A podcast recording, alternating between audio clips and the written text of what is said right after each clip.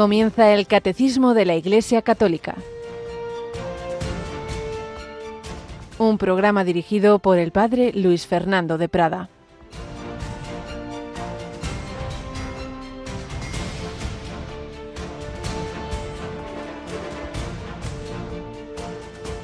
El Hijo de Dios, Jesucristo, no fue sí y no, sino que en él solo hubo sí pues todas las promesas de Dios han, alcanzado su sí en Él.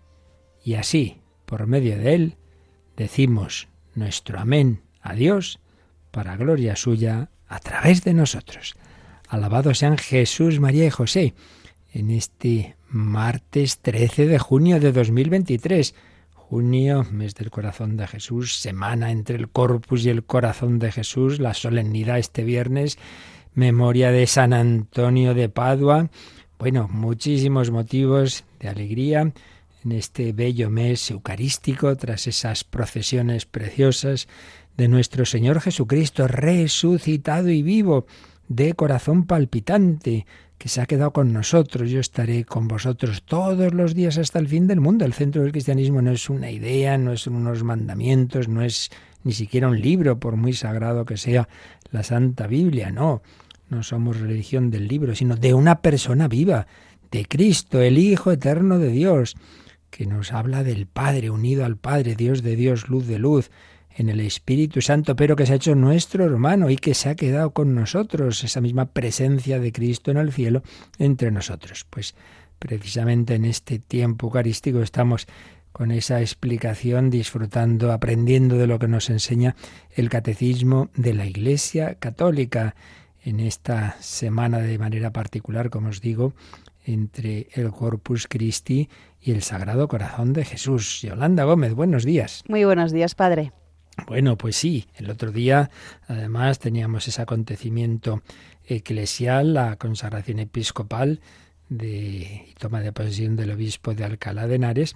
Y también en esta semana vamos a tener algunas retransmisiones especiales, dado que Recordamos, en la octava del Corpus Christi celebramos la solemnidad del Sagrado Corazón de Jesús. Viene a ser como un resumen de todo lo que hemos celebrado. ¿Por qué? Porque hemos celebrado la Semana Santa, la Pasión, la Resurrección. Bueno, porque Dios nos ama y ese amor divino y humano está simbolizado en ese corazón de Cristo. Así que este viernes es la solemnidad, ¿cómo, cómo lo vamos a vivir en la, en la radio? Pues con una misa muy especial que vamos a retransmitir por la mañana, de a las 10 de la mañana, a las 9 en Canarias, desde el Cerro de los Ángeles. Y bueno, pues que estará presidida por nuestro director, que es usted, el padre Luis Fernando de Prada. Eso es lo malo. Por si acaso no se había enterado, se lo digo. Es verdad, gracias, porque cada día estoy más despistado. Soy capaz de decir, a ver quién dice hoy la misa, ahí será yo.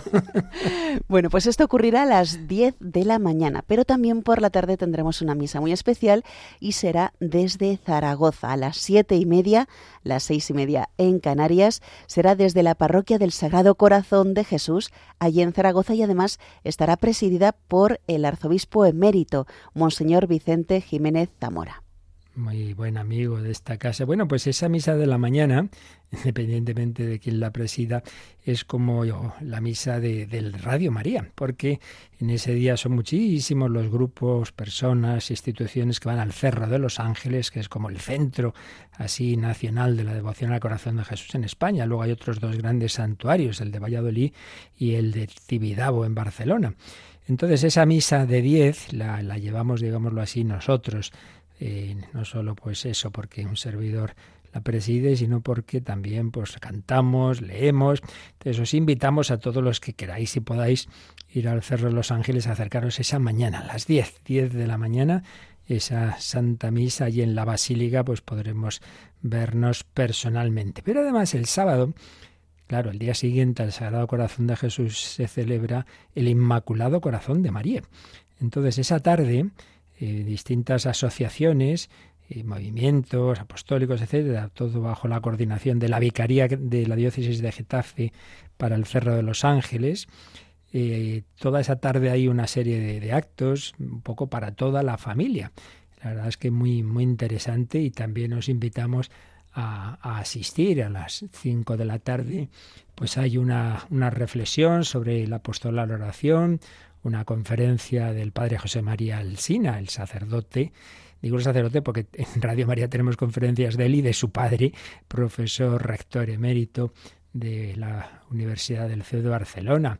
Luego habrá para los niños también una charla del padre José Julio Fernández y una Santa Misa a las siete y media de la tarde que preside el, nuncio del Papa en España. Pero lo que retransmitimos nosotros es lo que va a haber por la noche. Por la, por la noche primero hay un rosario de antorchas, eso no, no lo retransmitimos, pero a las diez y media de la noche tenemos hora santa, ¿verdad? Sí, vamos a estar allí en ese momento especial de la hora santa y que además estará especialmente dirigida a los jóvenes, presidida por Monseñor Ginés García Beltrán, obispo de, de, Getafe. Así que bueno, pues invitamos a todos también a que se unan a esta vigilia especial que vamos a emitir desde las diez y media de la noche, las nueve y media en Canarias. Eso es lo que las dos retransmisiones que tendremos desde el cerro, por tanto, son esa misa del viernes, la festividad del Sagrado Corazón de Jesús, a las 10 de la mañana, 9 en Canarias, y esa hora santa del sábado a las diez y media de la noche. Pero en ambos días no solo retransmitimos, sino que os invitamos a acudir a la misa a las 10 de la mañana y la tarde del sábado además habrá diversos stands informativos de varios de los grupos e instituciones que nos unimos ahí en el cerro. Bueno, pues también mm, habrá un stand de Radio María. Si os acercáis, pues tendréis ahí a, nuestros voluntarios, un servidor estará también por ahí a ratos, en fin, que nos podremos unir en el corazón de Cristo y en el corazón de María, donde estamos llamados a vivir con alegría, con confianza. Y esa es la alegría y la confianza que reinaba en ese hogar de la familia de los padres de Santa Teresita, de los que estamos hablando desde hace tiempo. Eh, ayer mismo me encontraba yo una persona que me preguntaba eh, de dónde, de dónde saco todo esto que estamos contando. Y ya le decía que de esta obra, fundamentalmente de esta obra clásica ya del padre Esteban José Piat, Historia de una familia. Realmente interesante y que luego, bueno, pues se ha visto que, que ese subtítulo de la obra, Una escuela de santidad, se ha cumplido, porque la Iglesia hace pocos años canonizó a los padres de Santa Teresita, ejemplo para las familias cristianas. Pues vamos a seguir aprendiendo de ellos y pidiéndoles a ellos y a San Antonio de Padua que nos ayuden a amar a Cristo, a ser sal de la tierra y luz del mundo, como dice el Evangelio de hoy.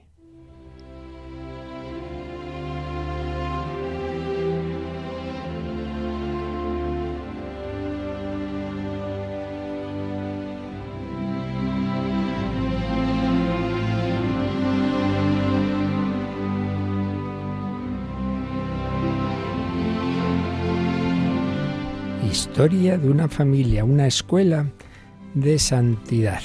Hemos estado recogiendo diversas pinceladas de esta obra sobre aspectos varios de la vida familiar de, esta familia, de Luis y Celia, padres de nueve hijos, de los cuales sobrevivieron cinco niñas, la más famosa, la más pequeña, Teresita del Niño Jesús.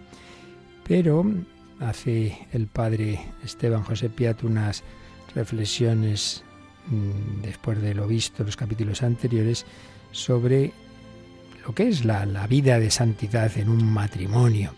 Y vamos a recoger también nosotros algunas de esas reflexiones. Decía, entre los dos cónyuges había un lazo sustancial. ¿Cuál? ¿Qué es lo que les unía? Jesucristo. Sus manos no se estrecharon más que unidas con las de Él. Esto me recuerda, a veces en las celebraciones de las bodas hay una bonita costumbre, no, no, es, no es que esté indicada, pero se puede hacer y es muy bonito.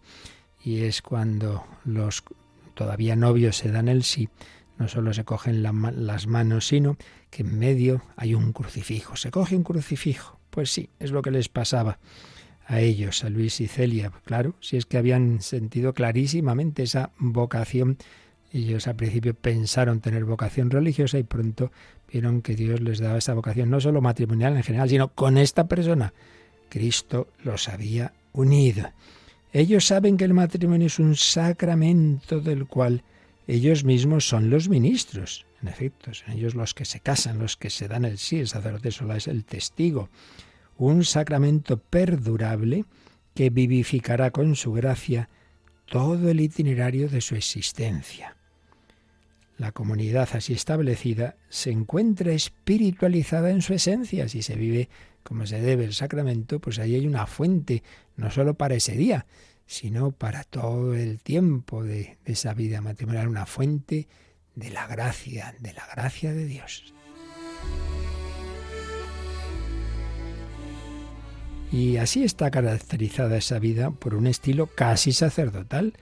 Y sin casi, si entendemos el sacerdocio, no el ministerial, claro, sino ese sacerdocio común de los fieles del que estamos hablando también estos días. Como todo cristiano está llamado no solo a asistir a la Eucaristía, sino a ofrecerse con Cristo al Padre en ese sacerdocio bautismal. La santidad, sigue diciendo el Padre Piat, lejos de apagar el amor, hace de él una creación continua, una obra maestra de mutua comprensión, de desinteresada abnegación, de una donación total en el olvido de sí. La vida de los dos en el matrimonio no es un egoísmo, algo a lo que los esposos Martín Guerín tenían un horror instintivo, ni una evasión mística fuera del matrimonio. Pudieron tener la tentación al principio, su vida matrimonial incluso no tenían relaciones, pero pronto vieron y así les aconsejó un sacerdote que no, que no era el camino que Dios quería. El amor que se tuvieron no fue una cosa eh, sublimada, refinada, incorpórea. No, a los fervores de desposados unieron todas las delicadezas de la caridad, las confidencias sobrenaturales de la amistad, lo divino y lo humano. La esposa admiraba a su esposo. Así, por ejemplo, lo vemos en una carta cuatro años y medio después de casados. Cada día me siento más dichosa con él. Me hace la vida muy grata. Mi esposo es un santo. Les deseo otro semejante a todas las mujeres. Pues sí, realmente decía verdad. Su esposo era un santo, como ella también en una ocasión le escribe mm, a su marido que estaba de viaje eh, por razones del negocio. Dice, estoy exactamente igual que los peces que tú sacas fuera del agua. Se sentía sin, sin la presencia de su marido en casa así. No me encuentro a gusto, no estoy en mi puesto. Eh, bueno, lo he dicho mal, en ese caso era ella, era ella la que había tenido que hacer un, un viaje con, una, a unos familiares y entonces, claro, estaba fuera de casa sin él. dice, estoy contigo en espíritu durante todo el día. Me digo, en este momento estará haciendo tal cosa. Si me hace tarde el estar cerca de ti, mi querido Luis, te quiero con todo mi corazón y siento que se duplica mi amor por la privación que experimento de tu presencia. He asistido esta mañana a tres misas, no está mal, a tres misas. Claro, ahí estaba la fuente de la unión de estos esposos. Jesucristo no estaba en ese momento junto a él físicamente, pero sí con aquel que los había unido.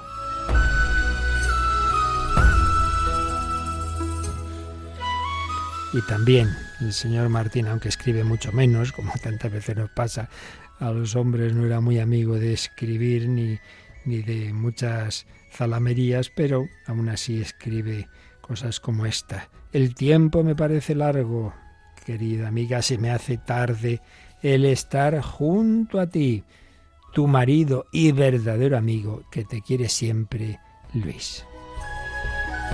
Una mortal desconoce la inquietud, la susceptibilidad, no es espantadizo ni celoso, es una fuerza serena, hecha de confianza y seguridad.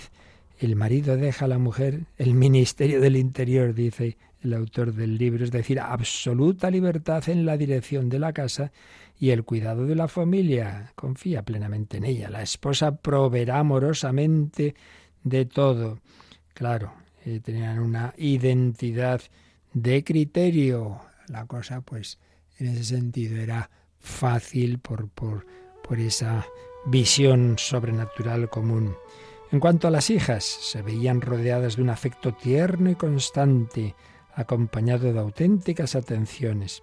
La muerte de los cuatro hermanitos, esos cuatro angelitos que estaban en el cielo, había arraigado en el ánimo de los padres la convicción de que ellos no eran sino unos mandatarios de la autoridad de Dios y que sólo a Él pertenecían los supremos derechos de autor. Qué maravilla. Cuando vemos pues padres que tienen ese gran dolor recientemente en algunos accidentes y pues es muy duro, de repente incluso varios hijos, cuatro perdieron ellos, pues tenían claros, son de Dios, los supremos derechos de autor, purificado en el crisol de la prueba, autentificado con el sello de la cruz, su amor estaba limpio de toda mira personal, no tenía otro fin que el de servir a Dios. Y así lo percibían sus hijas, les tenían una gran veneración. Por ejemplo, la que luego fue la madre Inés de Jesús, en el proceso de beatificación de Teresita, ya decía, a propósito de los padres, aunque en aquel momento no se planteó el proceso de ellos, sino que ha sido mucho después, mis padres me parecieron siempre unos santos. Nosotras estábamos llenas de respeto y de admiración hacia ellos. Cerca de mí yo no veía cosa semejante. Pues sí, ya lo veían, ya veían eso. Y sus hermanas, María y Paulina, siendo niñas, hacían un bloque ingeniosamente con los dos nombres en sus oraciones. Decían, Señor, protege a papá mamá. Y luego, venid en ayuda de mamá papá. Así quedaban los dos enteramente iguales. ¡Qué maravilla! una familia de santidad. Entre las hijas reinaba el mismo afecto saturado de intimidad. Únicamente era cabezona y un poco más cerca, la única que por carácter tenía sus cosas, que luego el Señor la fue santificando también, Leonia.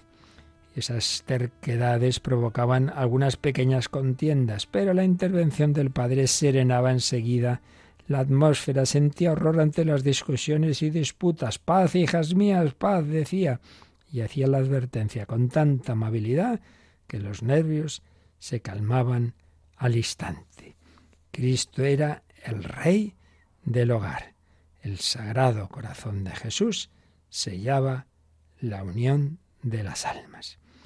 Pues pidamos, pidamos, Madre mía, en estos tiempos de tanta crisis matrimonial y familiar, todos los hogares cristianos se den cuenta de dónde está la fuente de fidelidad, de paz, de, alegría, en revivir, en no dejar como un recuerdo ese sacramento inicial, sino vivirlo cada día mejor, alimentándolo con los otros sacramentos que podemos recibir diaria o frecuentemente como hacían ellos, la Eucaristía, la confesión, etcétera. Pues así se, se lo pedimos al Señor.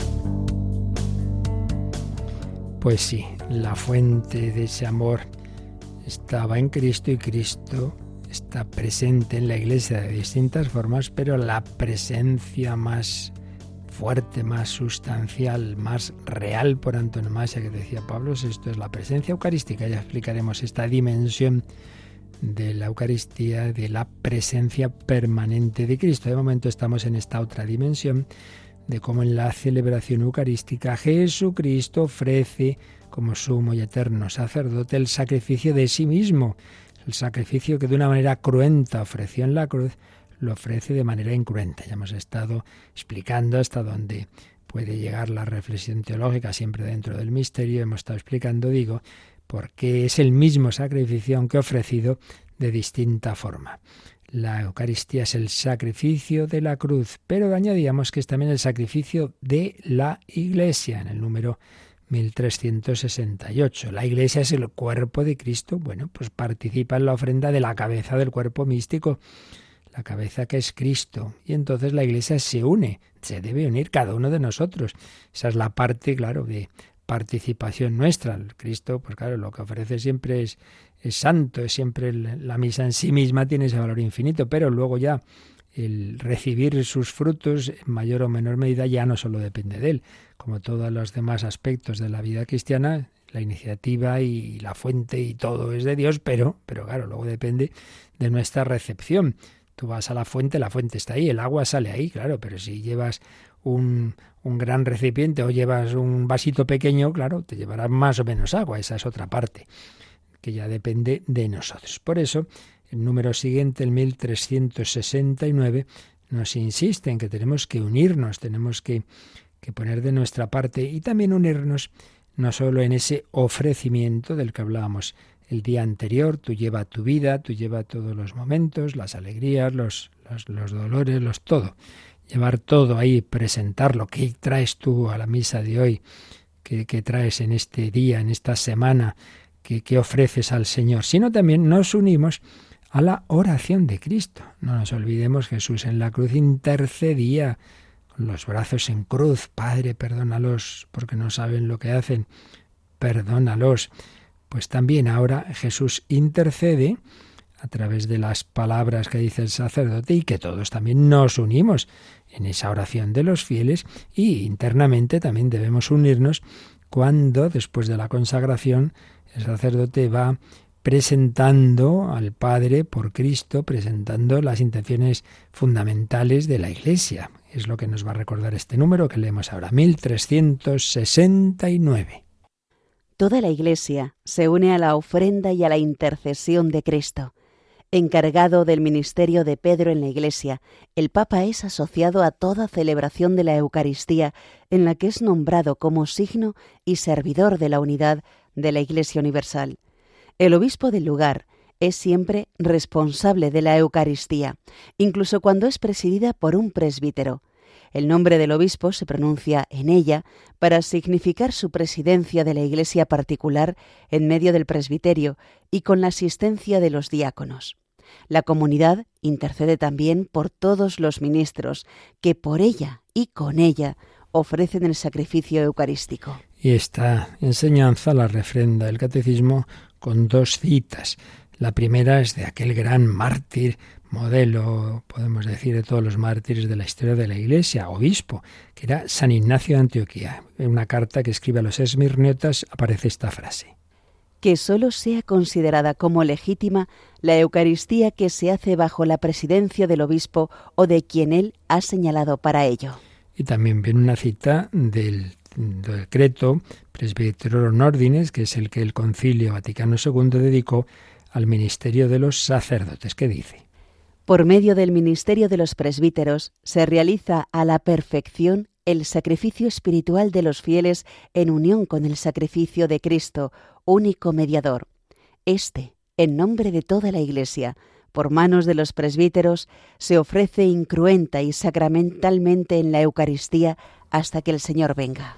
Bueno, pues como veis son textos estos que estamos viendo estos días muy provechosos para nuestra vida espiritual, nos dan los fundamentos doctrinales de algo que es para vivir. Cuando vayamos a misa, pues no estemos ahí, bueno, pues una misa más que nombre, que aquí ocurren cosas muy grandes y que muchas veces no somos conscientes de ella de ella, así que estás llamado a participar y participar no es que te muevas mucho, que hagas muchas cosas, a lo mejor tú no eres de los que ni que leen ni, ni ayuda ahí en la misa, bueno, solo podrá hacer uno, dos, tres personas, pero todos los que están están llamados a interiormente a participar participar con la actitud, con el ofrecimiento y dándonos cuenta de que eso que está diciendo el sacerdote, yo también, yo Señor te estoy pidiendo por todas estas intenciones. Así pues, releemos, toda la iglesia se une a la ofrenda y a la intercesión de Cristo. Dos palabras, ¿eh?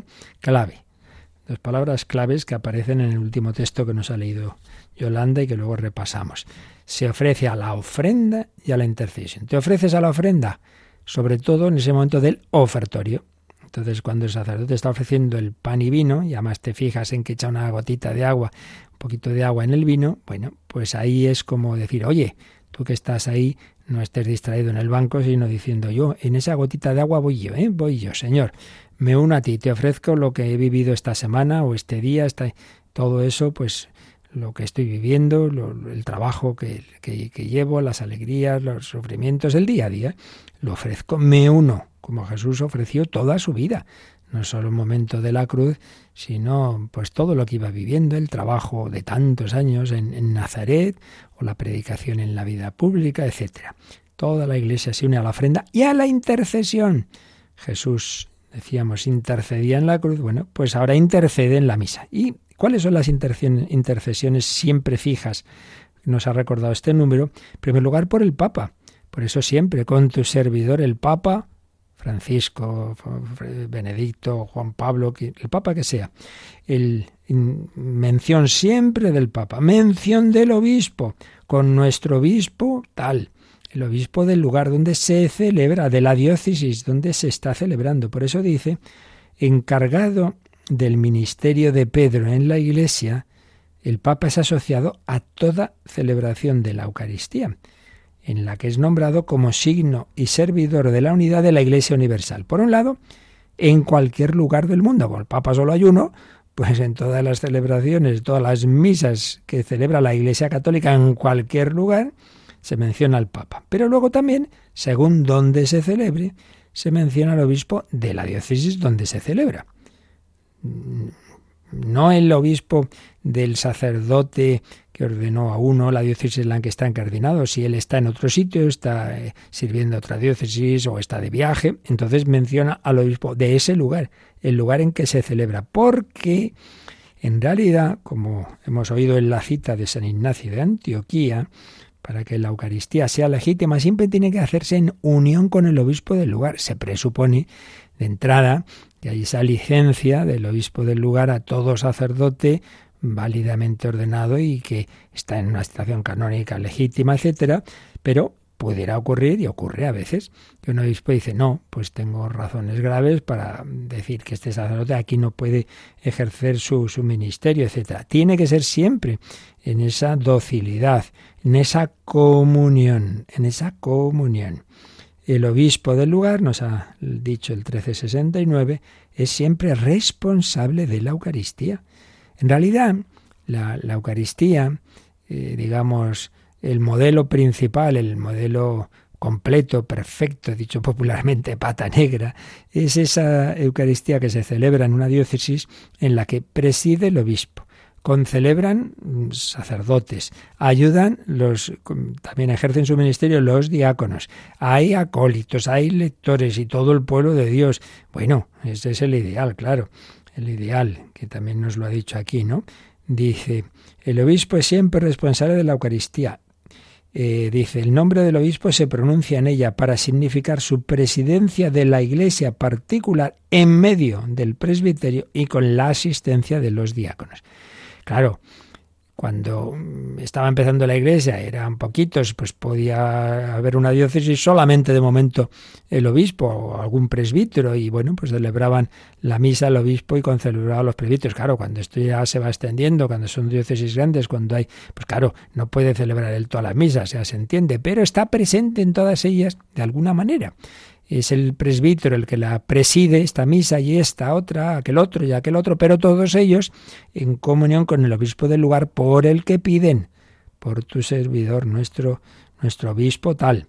Entonces hay que interceder, hay que encomendar siempre al obispo universal, que es el Papa, y al obispo de la diócesis. El nombre del obispo se pronuncia para significar su presidencia en esa comunidad también en esa diócesis. Entonces, la comunidad intercede por el Papa, por el obispo y también por todos los demás ministros. Se pide por todos los presbíteros, todos los sacerdotes y los diáconos y por todo el pueblo de Dios. Por eso, esta cita de San Ignacio de Antioquía, que sólo sea considerada como legítima la Eucaristía que se hace bajo la presidencia del obispo o de quien él ha señalado para ello. Claro, entonces sí, sí, este presbítero ordenado tiene aquí eh, la licencia para celebrar la Eucaristía. Estupendamente. Vamos a ver, y luego leemos el último texto o lo releemos de, del Vaticano II, pero también el Catecismo nos sugiere, que, como tantas veces, que repasemos números anteriores que ya vimos, pero que nos ayudan a entender mejor lo que ahora aquí está explicando. En primer lugar, nos invita acudir al número 834. 834. Y ahí es donde explicaba que eh, la Iglesia es universal, pero a la vez esa Iglesia universal se hace presente en cada iglesia particular, lo que llamamos cada diócesis. Bueno, pues lo repasamos releyendo este número, Yolanda, el 834. Las iglesias particulares son plenamente católicas gracias a la comunión con una de ellas, la Iglesia de Roma, que preside en la caridad, porque con esta Iglesia, en razón de su origen más excelente, debe necesariamente acomodarse toda Iglesia, es decir, los fieles de todas partes. En efecto, desde la venida a nosotros del Verbo encarnado, todas las iglesias cristianas de todas partes han tenido y tienen a la gran iglesia que está aquí en Roma como única base y fundamento, porque, según las mismas promesas del Salvador, las puertas del infierno no han prevalecido jamás contra ella. Como podéis observar, este número lo que hace es explicarnos un poquito el por qué en toda misa se pide siempre por el Papa, el sucesor de Pedro en la Iglesia de Roma. ¿Por qué?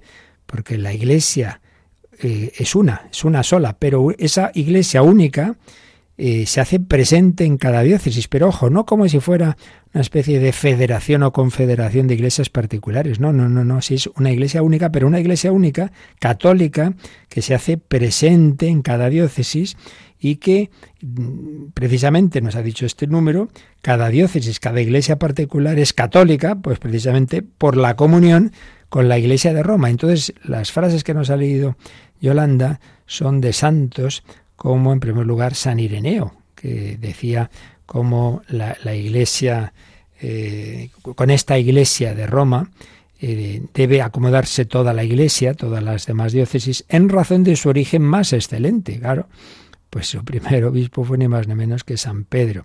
Y luego una frase de, de San Máximo el Confesor.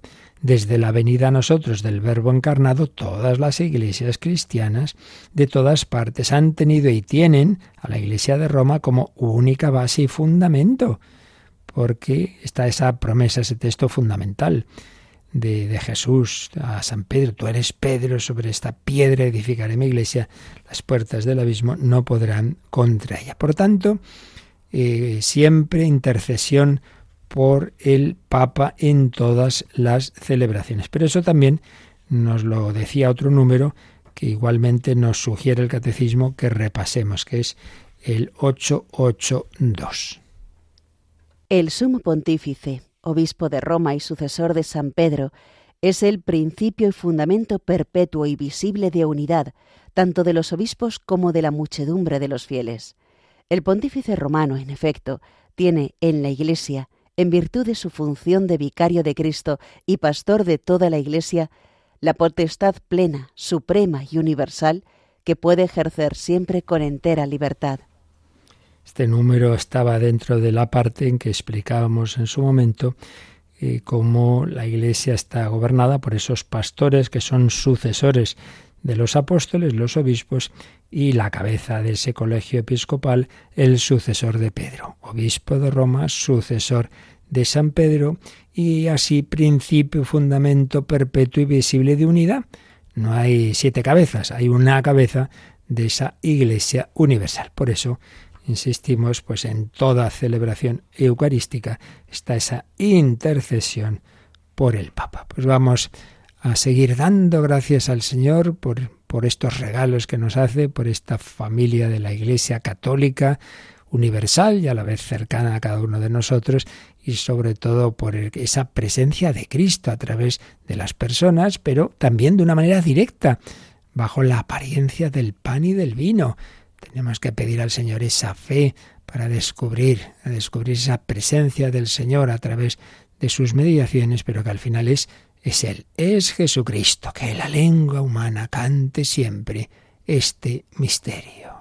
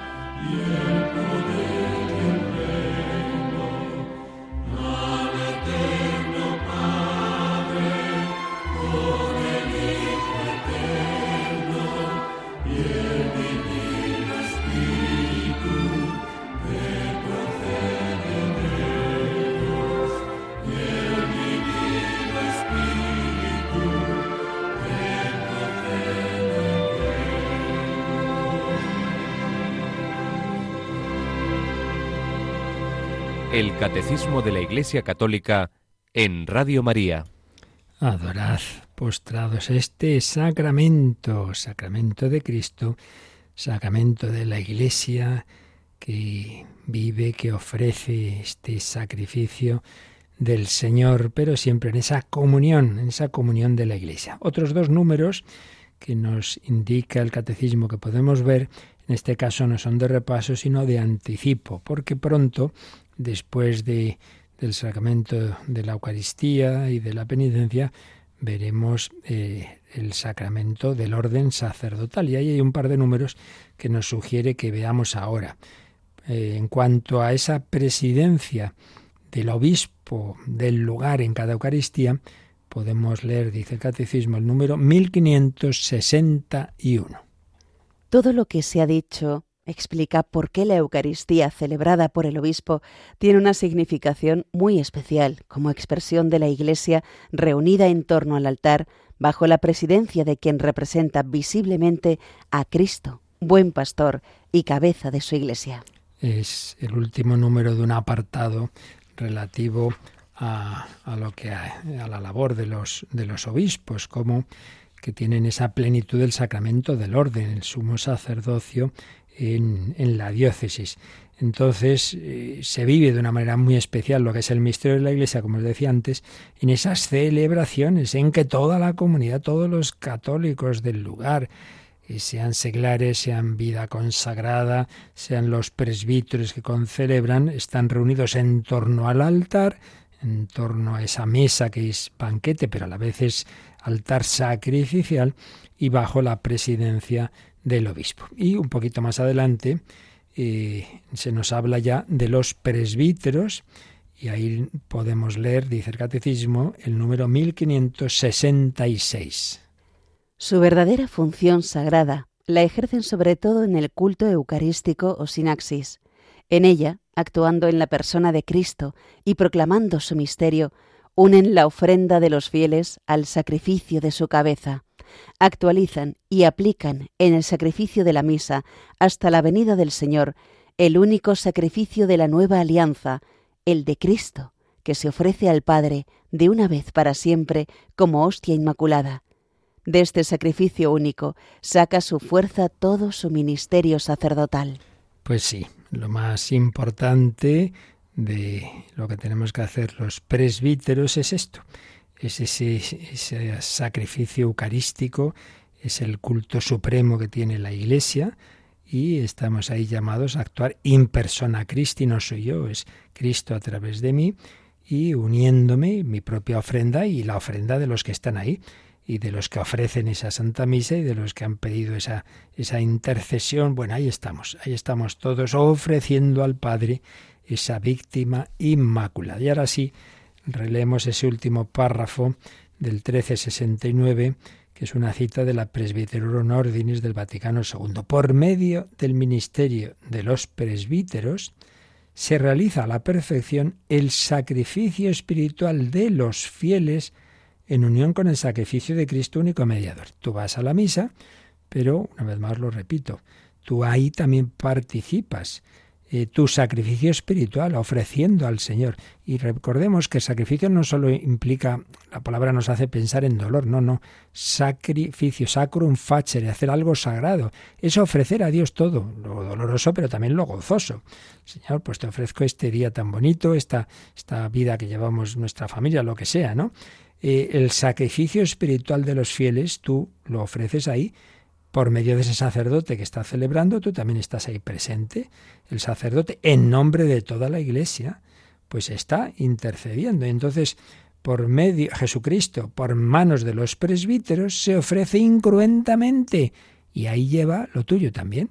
Todo está ahí presente, todo. Qué maravilla. Bueno, pues vamos a leer también, como estamos haciendo estos días, números de la encíclica, la última encíclica que tenemos como tal encíclica sobre la Eucaristía fue la de San Juan Pablo II. Luego ha habido exhortaciones apostólicas como la de Benedicto XVI, Sacramento de Caritatis, pero así con el nombre propio de encíclica, son cartas importantes de los papas. Esta es la última que se dedicó a la Eucaristía, Eclesia de Eucaristía. Entonces, precisamente en el número 39 nos habla de esto que está aquí diciéndonos el catecismo. Decía el, Santo Padre, nunca mejor hecho lo de Santo, San Juan Pablo II, que por el carácter mismo de la comunión eclesial y de la relación que la Iglesia tiene con el sacramento de la Eucaristía, se debe recordar que el sacrificio eucarístico, aun celebrándose siempre en una comunidad particular, no es nunca celebración de esa sola comunidad. No, no sino que ésta, recibiendo la presencia eucarística del Señor, recibe el don completo de la salvación y se manifiesta así como imagen y verdadera presencia de la Iglesia una, santa, católica y apostólica. Bueno, dicho en términos más sencillos. Oye, estamos aquí este grupito hoy que nos reunimos porque queremos celebrar tal cosa. Muy bien, pero ojo, eso no es una celebración tuya, ¿eh? o de ese grupito, de esos diez que estáis ahí. Es de, siempre es la misa de la Iglesia Católica. Por lo tanto, no puedes hacer ahí no sé qué inventos raros, porque como estamos aquí solos hoy, pues hacemos nuestra propia Eucaristía a nuestra manera. No, no, no de eso nada. Es la, es la, es la misa de la Iglesia, es la Eucaristía de la Iglesia. Por eso añadía Juan Pablo II que se deriva de ello que una comunidad no puede encerrarse en sí misma como si fuese autosuficiente. Esto es solo nosotros, ¿eh? aquí nada, nada, esto es secreto y aquí hacemos lo que nos da la gana. No, ha de mantenerse en sintonía con todas las demás comunidades católicas. Y esa comunión, decía el Papa, es comunión, claro, en primer lugar, con el propio obispo y con el romano pontífice. Entonces vuelve a repetir estas ideas que aparecen en el catecismo. La comunión con el obispo del lugar y con la y con el papa manifestando que no existe una Eucaristía así como nuestra nuestra como si eso digamos fuera algo separado y distinto de la misa de todos no puede ser no puede ser y releemos ya de paso también algún número que nos había quedado antes eh, también de la, de la Eucaristía como sacrificio de la Iglesia, en los números 23 y 24, voy resumiendo. Con la comunión eucarística la Iglesia consolida su unidad como cuerpo de Cristo. Y a ello se refiere San Pablo, a esa eficacia unificadora de la participación en el banquete eucarístico. En efecto, la primera carta a los Corintios dice, el pan que partimos no es comunión con el cuerpo de Cristo, porque aun siendo muchos, un solo pan y un solo cuerpo solos. Todos participamos de un solo pan, pues claro, estamos comulgando al mismo Cristo, tú, yo, el de al lado, el de la misa de la otra parroquia, de la otra diócesis, del otro. No, pues es claro, si todos comulgamos al mismo Cristo, pues qué más unión puede venir de ahí. Y cita también a San Juan Crisóstomo. ¿Qué es en efecto el pan? Es el cuerpo de Cristo. ¿En qué se transforman los que lo reciben, los que comulgan? En cuerpo de Cristo. Pero no muchos cuerpos, sino un solo cuerpo. Como el pan es solo uno, por más que esté compuesto de muchos granos de trigo, también nosotros estamos unidos unos a otros y todos juntos con Cristo. Está claro, ¿verdad? Dos cosas iguales a una tercera se hacen iguales entre sí. Aprendíamos ahí en matemáticas, pues, pues claro, si todos recibimos al mismo Cristo, cuanto más y mejor lo recibamos, más nos unimos entre nosotros. Por eso no puede ser yo comulgo, yo comulgo y estoy pensando mal del de al lado y ni le doy la paz, hombre, no puede ser. Nuestra unión con Cristo hace que en Él estemos asociados también a la unidad de su cuerpo, que es la Iglesia. La Eucaristía consolida la incorporación a Cristo establecida en el bautismo. Y el número 24 nos dice el don de Cristo y de su Espíritu que recibimos en la comunión eucarística, por cierto. Aquí viene una idea implícita. ¿eh? Al comulgar recibimos a Cristo, obviamente, pero Cristo nos abraza y ese abrazo de Cristo es sopla sobre nosotros el Espíritu Santo. Lo que hizo Cristo resucitado en el cenáculo, ¿verdad? La tarde de su resurrección. Siempre recibimos una comunicación del Espíritu Santo en todo sacramento y desde luego en la comunión eucarística. Pues bien, ese don de Cristo y de su Espíritu colma los anhelos de unidad fraterna que alberga el corazón humano y eleva la experiencia de fraternidad al participar todos en la misma mesa eucarística. Todo eso está muy por encima de la simple experiencia convival humana. ¿Quiere usted que nos unamos todos mucho? Pues mira, hay un sistema maravilloso, que es vivir todos bien la misa. ¿Qué mejor? ¿Qué mejor manera de unirnos entre nosotros que unirnos a Jesucristo? Claro que sí. Y por eso terminaba diciendo Juan Pablo II en este número 24, que a los gérmenes de disgregación entre los hombres, que la experiencia muestra tan arraigada en la humanidad a causa del pecado, se contrapone la fuerza generadora de unidad del cuerpo de Cristo. Pues mucho más que muchas reuniones, muchas dinámicas, muchas cosas que a veces hemos hecho hacemos en los grupos, en las parroquias, que no digo yo que estén mal, pero mucho mejor que todo eso es vivir bien la Eucaristía. Ahí tienes la mejor eh, fuerza de unidad, lo que más nos puede unir, al unirnos a Cristo, al mismo Cristo que, que ofrecemos y recibimos todos en toda celebración, al unirnos a Él, nos unimos entre nosotros. Bueno, pues lo dejamos aquí para darle muchas gracias al Señor, para meditar todo esto. Y también si tenéis algún testimonio, alguna consulta de este u otros temas, pues nos recuerdan ahora cómo nos las podéis enviar. Participa en el programa con tus preguntas y dudas. Llama al 91005-9419. 91005-9419 Puedes escribir un mail a catecismo o escribirnos un mensaje al teléfono de WhatsApp 668 594 383 668 594 383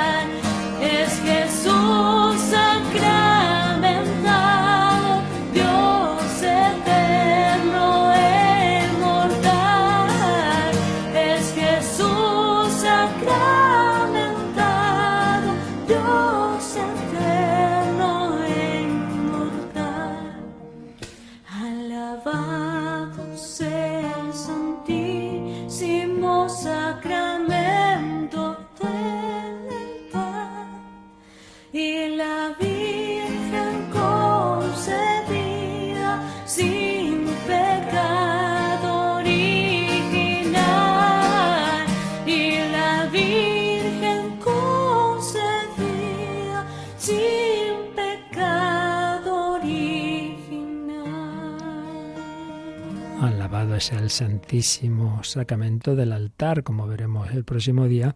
No solo se menciona en toda Eucaristía al Papa, al Obispo, sino evidentemente pues a la Iglesia del Cielo y por tanto en primer lugar a la Virgen María. A ver, nos preguntan por quién se pide en la misa cuando en la diócesis la sede episcopal está vacante por la muerte del último obispo o podemos añadir porque lo han trasladado a otra, ¿verdad? Pues está bien la pregunta. Como precisamente la Iglesia no puede estar sin cabeza, hasta que haya un nuevo obispo se nombra lo que se llama un administrador apostólico, bueno, dependiendo de si es obispo o no, tiene un nombre u otro, pero siempre hay alguien que está haciendo esa, tarea, digamos, en espera de que llegue el nuevo obispo, hay alguien ahí en la, en la cabeza. Entonces, en esos casos se dice por nuestro administrador, tal, se menciona. Porque, por ejemplo, si es, es un obispo, pero que es de otra diócesis, pero que se le ha encargado estar pastoreando esa diócesis hasta que llegue el nuevo obispo, pues ya está, por nuestro administrador tal. O si es un sacerdote que se le ha encargado esa, tarea, pues también se, lo, se le encomienda. Por tanto, en efecto, siempre hay una petición por aquel que está a la cabeza de la diócesis, aunque no sea su obispo en un tiempo de transición. Está muy bien esta pregunta que nos hace José María. Y luego también nos preguntan eh, por lo que se llama el ayuno eucarístico. ¿Cuánto tiempo debe transcurrir desde que se come hasta la comunión? Una hora, una hora. No es una hora hasta que empieza la misa, sino hasta la comunión.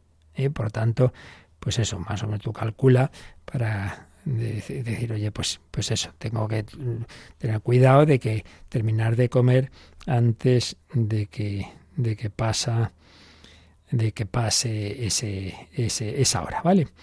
Y nos llega ahora mismito otro, bueno, estos ya son temas más difíciles y más matizables.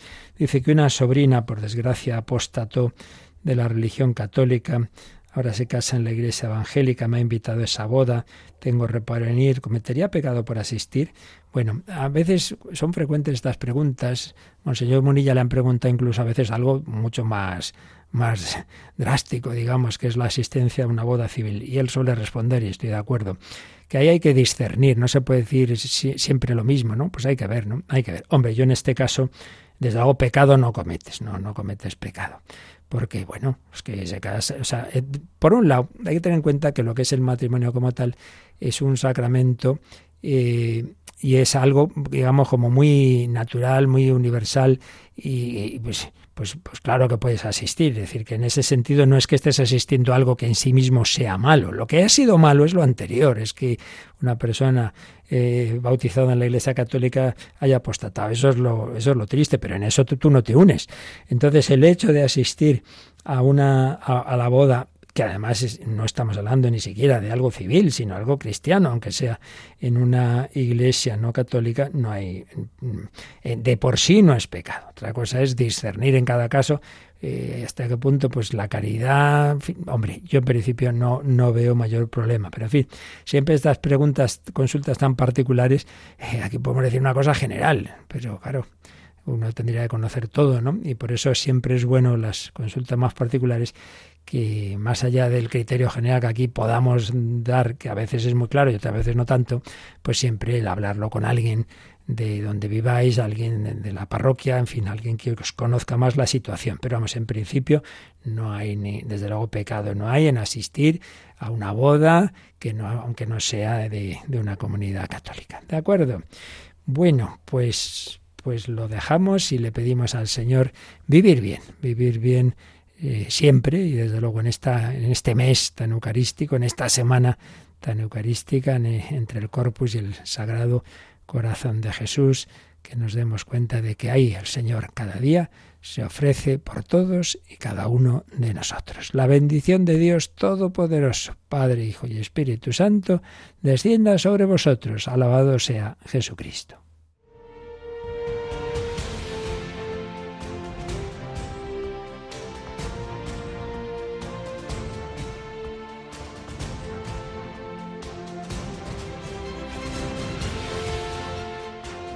Han escuchado en Radio María el Catecismo de la Iglesia Católica, un programa dirigido por el Padre Luis Fernando de Prada.